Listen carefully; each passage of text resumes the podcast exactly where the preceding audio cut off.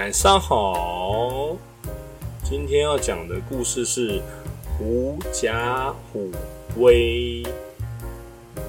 呃，在茂密的森林里，老虎是最凶猛的野兽，号称森林之王。它每天都要捕食其他动物，所以动物们都非常的害怕它。有一天，它碰到了一只狐狸，狐狸刚要溜走，就直接被它一把抓住。狡猾的狐狸看见自己无法逃脱，他就耍了一个花招。他一本正经的大声对老虎说：“你怎么敢吃我？我是老天爷派来管理所有野兽的。你要是吃了我，就是违抗老天爷的命令。”老虎一听愣住了。狐狸马上接着说：“你要是不信的话，你就跟在我后面走一趟。”看看是不是所有的野兽，只要看见我就赶快逃命。老虎听狐狸说的话，很有自信，态度也很强硬，有几分相信了，决定跟着狐狸去看看。森林里大大小小的野兽们看见狐狸大摇大摆、耀武扬威的走过来，非常嚣张，后面跟着一只张牙舞爪的大老虎，都吓得要命，四处奔逃。老虎看着动物们都逃跑了，不知道野兽们怕的是他自己，以为真的是被狐狸的威风吓跑了，所以老虎彻底相信了狐狸的话。他怕狐狸会怪罪自己，叫老天爷来惩罚他，做出什么对自己不利的举动，于是也慌张的逃走了。这个故事告诉我们，狐狸借助老虎的权威欺压其他动物。这是一种虚假的权威，是不对的。真正的权威应该建立在实力和才能的基础上，而不是依靠欺骗和恐吓来获得的。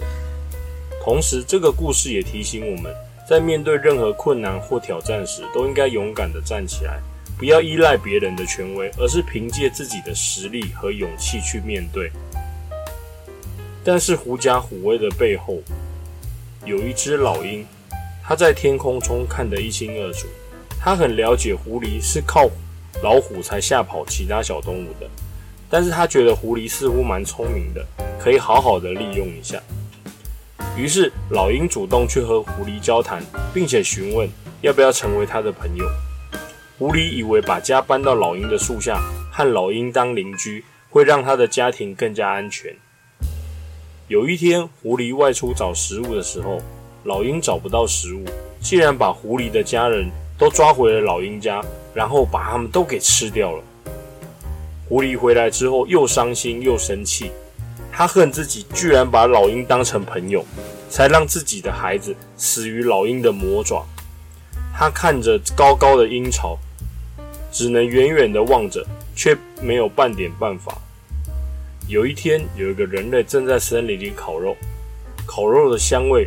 扑鼻而来，老鹰闻着香味，它马上飞了过去，抓着肉排，还有一根燃烧的木棒，咬回了它的巢穴。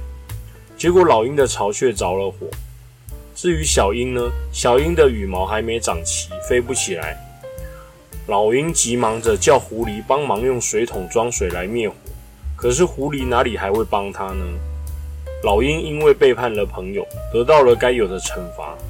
这则故事告诉我们，选择朋友要谨慎，并不是所有人都适合当朋友。真正的朋友会因为你开心而开心，会因为你难过而跟着难过。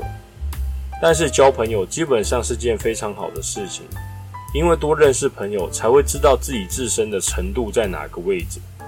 古人有句话说得很好：“三人行，必有我师焉。”三人行的意思就是三个人在一起行动，必有我师，就是当三个人在一起行动的时候，举止行为必定有可以学习的地方，就像老师一样。对，三个人在一起，其中有一个人，对，一定有可以让我当老师的感觉，有点类似像模范生的感觉这样。对，模范生他一定有什么优点值得我们去学习的，他才会叫模范生嘛，就是他是大家的一个模范这样。只不过你有没有发觉那个模范生的优点而已？例如呢，举个例子啊，例如今天爸爸跟 Jason 还有 Benson 三个人分别在做同样一件事情，但是做事的过程跟结果有可能会完全不一样。就像我们在玩游戏的时候，Jason 就会一直看我的电脑，他想要从我这边学习一些技巧。然后至于 Benson 呢，Benson 就反而会一直看哥哥的电脑，因为他想要从哥哥那边学习一点技巧。至于爸爸呢，爸爸就会一直看 Benson 的电脑，也要想要从 Benson 这边学习一些技巧。什么技巧呢？因为 Benson 有时候啊会去踩陷阱啊，所以爸爸就学习到了说，哦，原来这个陷阱是不能踩的，对不对？不光是优点，缺点都都可以学习。